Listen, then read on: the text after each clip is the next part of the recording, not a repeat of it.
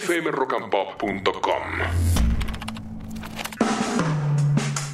Bueno, estamos hablando mucho del calor, del alerta rojo que se registra en varias provincias. Aquí en Capital tenemos alerta amarillo. Y también tenemos una situación que es muy frecuente, lamentablemente, en los últimos tiempos, que tiene que ver con incendios eh, en parques nacionales. Eh, en este caso, en Los Alerces, en Chubut. El jueves comenzó un incendio eh, en ese parque, en Los Alerces. Este fin de semana, a raíz de las altas temperaturas y vientos, crecieron en magnitud. El fuego ya arrasó con 2.000 hectáreas de bosque nativo. Las pérdidas ambientales al día de hoy son incalculables. Hay más de 350 brigadistas que se encuentran trabajando en la zona con herramientas de mano y equipos de agua con apoyo aéreo en condiciones desfavorables por vientos y el calor que hay en todo el país. Según denunció el gobernador de la provincia, Ignacio Torres, el incendio fue iniciado intencionalmente y advirtió que los responsables responderán ante la justicia. Eh, estamos comunicados con Natalia Macei, que es abogada ambientalista. Natalia, gracias por atendernos. ¿Qué tal? Buenas tardes. Hola Martín, buenas tardes, ¿cómo estás? Bien, bien. Eh, a ver, la cuestión de la intencionalidad de los incendios. Eh, vos que tenés mucho dedicado al tema del medio ambiente, ¿quiénes son los que intencionalmente prenden fuego algo tan hermoso como el Parque Los Alerces? Es un tema súper delicado y siempre hay mucha eh, duda o oscuridad detrás de cuáles pueden ser las intenciones detrás de un incendio forestal. No son los mismos motivos detrás de un incendio en la Patagonia que detrás de un incendio en el litoral. Como bien decías, venimos sufriendo incendios forestales en los últimos años, que es moneda cada vez más corriente en Argentina, y justamente los incendios de corrientes de hace un año, un año y medio, estaban más que nada imputados a, eh, bueno, que eran intencionales y que se buscaba a través de ellos la extensión de la frontera agropecuaria. Sí. Ahora bien, puede haber otros motivos detrás de un incendio forestal, como puede ser también el negocio inmobiliario o como puede ser liberar la zona de bosque, de ese bosque que en algún punto le, le implica una protección ambiental mayor por tener los bosques y por el, rol ecosistémico que estos cumplen, para después poder hacer otras cosas como minería, en caso de que haya minerales en esas zonas.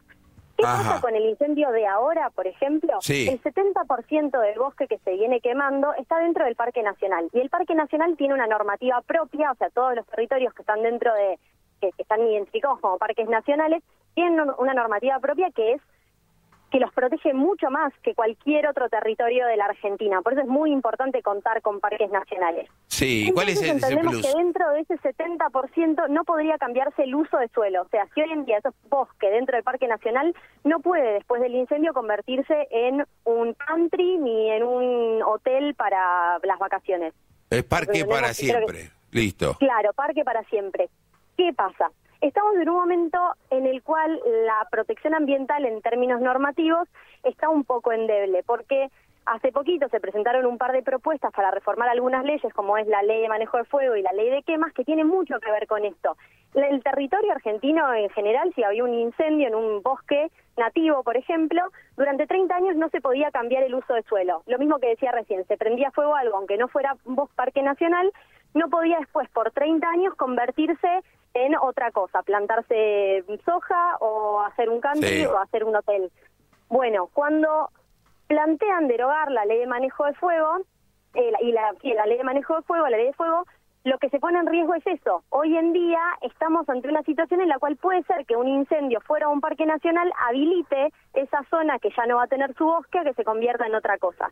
Ajá. Ahora, ¿Y la, la actitud del gobernador? tío- ¿Cómo la ves? ¿Cómo? La actitud del gobernador, la, la actitud del gobernador como denunciando fue intencional y vamos a ir hasta las últimas consecuencias. ¿Qué pasa en estos casos? A mí me parece bien que se vaya hasta las últimas consecuencias y que se identifique a los culpables. Eso es clave. Hoy en día las multas para alguien que incendia, inicia un incendio forestal son muy leves, entonces no frenan eh, ese, ese impulso de prender fuego un parque nacional o un bosque. El problema es ver a quienes se indica como culpables. Y ahí entra todo un mundo de posibilidades en los cuales, dependiendo del medio que escuchemos y de la corriente ideológica a la que adhiramos, vamos a señalar a unos o a otros. Eh, pero la claridad no está, o sea, no se sabe hoy en día y no se tienen pruebas tampoco. Claro. Lo que sí se sabe es que la persona que inició este incendio, al igual que otros incendios que se han dado en el pasado en esas zonas, sabe lo que está haciendo. No es un incendio que fue por casualidad. ¿Por qué? Porque se inició, fueron dos focos en simultáneo muy próximos que, con conocimiento de las condiciones climáticas de sequía, calor, falta de lluvia, y alta temperatura hicieron que rápidamente esos dos focos se conviertan en uno y arrasen, como decías, con 2.000 hectáreas hasta el día de hoy y seguimos esperando que crezcan porque las lluvias todavía no van a llegar. Ajá, decime, 350 brigadistas, eh, ¿son suficientes? Digamos, ¿tienen buenas herramientas para eh, intentar poner el freno humano, digamos, las variables controlables que puede manejar gente especialista en la materia? Mira, es complicado porque yo ayer hablaba, todo esto lo puedo comentar porque estuve hablando con personas que están allá, imagínense que si no, para mí sería imposible responder estas cosas, pero hablé con guardaparques que lo que explicaban es que el trabajo de brigadistas está haciendo espectacular, están haciendo todo lo que pueden, están tienen helicópteros, aviones hidrantes, tiran muchísima agua sobre el fuego, pero el problema es que, como, como planteamos, es tan fuerte el fuego, las condiciones climáticas son tan adversas para poder luchar contra eso, que se complica ser realmente eficientes y poder frenarlo. Y algo re importante es que se dio este incendio en una zona que geográficamente es difícil para abordarlo, en una ladera de una montaña, con relieves, con desniveles, ah. con árboles. Entonces, la verdad es que para uno, yo eso lo vengo pensando mucho, muchas veces tenemos como idealizado el rol del bombero o del brigadista que con el camión llega y con la manguera llena de agua apaga el fuego. No es tan fácil apagar un incendio. Y esto creo que lo tenemos que tener recontra en cuenta para poder también nosotros como ciudadanos tener mucho cuidado cuando habitamos la naturaleza, porque el 95% de los incendios forestales en Argentina son generados por actividad humana. Eso no quiere decir que sean a propósito, Puede ser que sean sin querer, una fogata mal apagada, una colilla de cigarrillo también mal apagada que la tiramos en la naturaleza, una botella de vidrio en una zona seca que hace de lupa, esto parece broma, pero es real, hace de lupa y te inicia un incendio. Entonces, como ciudadanos también empezar a pensar en esas cosas controlar las ganas a veces de hacer un asado en el medio de la nada, porque ese asado puede costarnos carísimo. Y lo que dicen los expertos es que estas hectáreas de bosque que se están perdiendo, que ya son muchísimas más que las que se perdieron el año pasado en la misma zona, e incluso más que el año anterior, porque los incendios son recurrentes, no se van a volver a recuperar hasta dentro de tres generaciones. O sea, nadie que esté vivo hoy va a poder volver a ver esos bosques como se podían ver hasta hace una semana.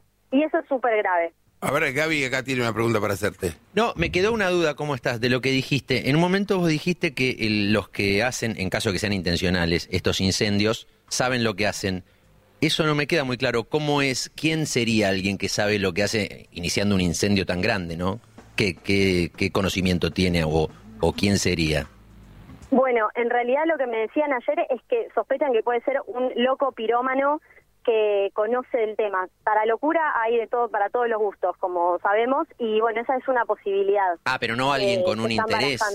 No, yo pensé que ibas a, ah, intereses económicos, claro. digo, hay hay un montón de hay un montón de posturas que indican como mucho más fuertemente, bueno, es tal o es tal persona, pero la verdad con, sin pruebas y en el medio de este lío, para mí sería súper irresponsable dar un nombre o indicar a una comunidad eh, o a un grupo empresario porque no tenemos esas pruebas. Entonces, creo que ahora el foco tiene que estar puesto en concientizar, en apagar el fuego y en entender principalmente que destratamos completamente a la naturaleza, nos la llevamos puesta, el discurso general en la sociedad es destruir la naturaleza si es que eso nos da un beneficio económico total, eso es lo más importante y hoy en día estamos rezando para que llueva.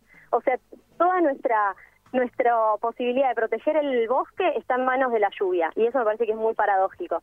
Eh, muchas gracias por atendernos, Natalia. Estamos atentos al día a día. Eh, ojalá que llueva lo antes posible. Eh, y nada, valoramos el trabajo de los brigadistas. Gracias por toda tu data. ¿eh? No, de nada. Gracias a ustedes por la invitación. Natalia Macei, abogada ambientalista a propósito del incendio grandísimo que se está registrando en el Parque Nacional Los Alerces en la provincia de Chubut. fmrockandpop.com Conectate.